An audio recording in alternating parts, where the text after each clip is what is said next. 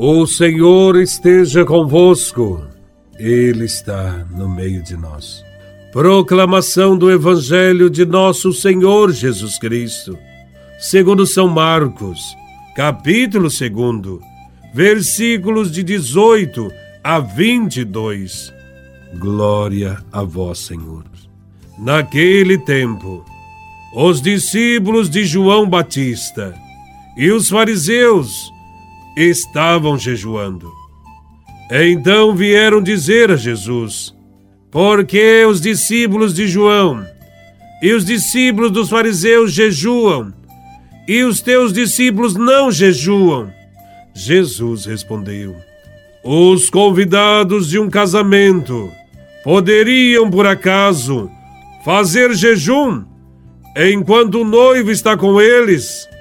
Enquanto o noivo está com eles, os convidados não podem jejuar, mas vai chegar o tempo em que o noivo será tirado do meio deles. Aí então, eles vão jejuar. Ninguém põe um remendo de pano novo numa roupa velha, porque o remendo novo repuxa o pano velho e o rasgão fica maior ainda. Ninguém põe vinho novo em odres velhos, porque o vinho novo arrebenta os odres velhos, e o vinho e os odres se perdem. Por isso, vinho novo em odres novos. Palavra da salvação. Glória a vós, Senhor. O Evangelho fala do jejum uma das principais observâncias religiosas dos judeus. Os fariseus praticavam o jejum e continuavam oprimindo o próximo. E isso Jesus rejeitava.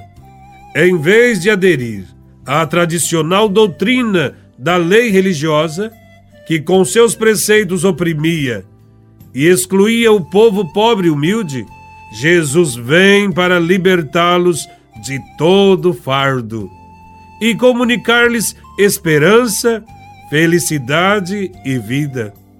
Com a vinda de Jesus, chegou a hora do casamento, ou seja, chegou a hora do novo relacionamento entre Deus e as pessoas. A presença de Jesus entre seus discípulos e no mundo é motivo de alegria não precisa de jejum. Ele é o próprio Deus da vida e do amor, presente entre nós, e dispensa práticas cultuais que são feitas em busca de um Deus oculto e distante. Nesse Evangelho, Jesus também fala do seu destino. Diz Jesus: Vão chegar dias em que o noivo será tirado do meio deles. Nesse dia, eles vão jejuar. A fidelidade à vontade do Pai e a pregação da novidade do reino de Deus o levará inevitavelmente à morte de cruz, pois o velho sistema político-religioso de Israel é incapaz de aceitar a grande novidade trazida por Jesus de Nazaré. Sobre esta boa notícia, Jesus faz duas comparações sobre o velho e o novo.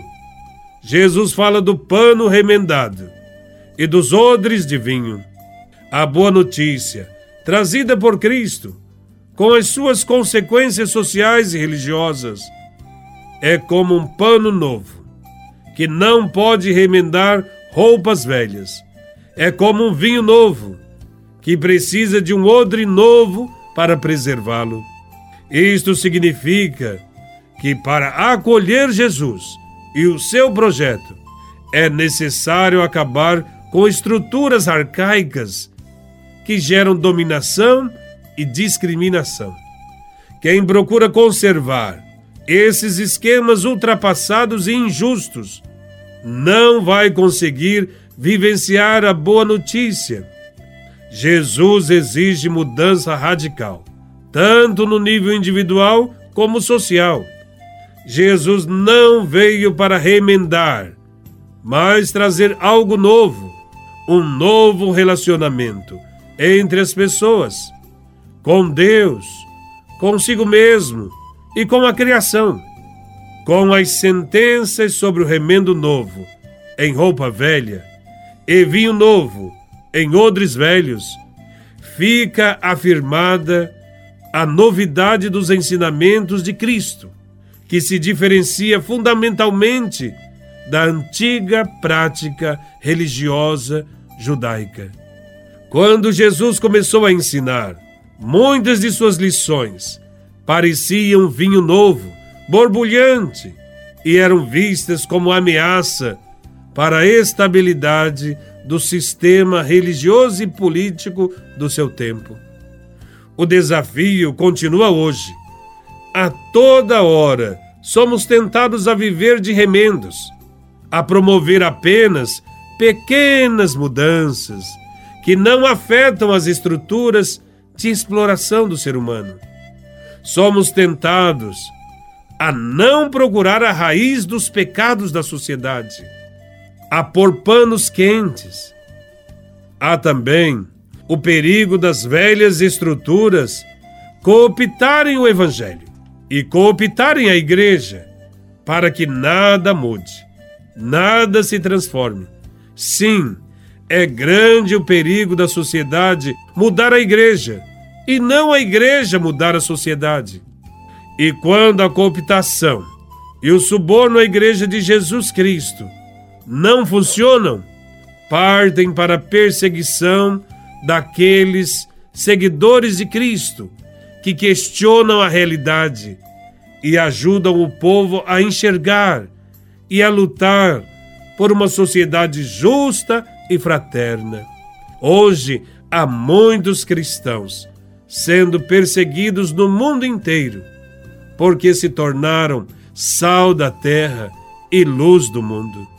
Os meios de comunicação social continuam essa prática de cooptação dos discípulos de Jesus, disseminando uma religião água com açúcar, uma religião puramente intimista, produzindo cristãos alienados, perseguindo cristãos e calando os profetas.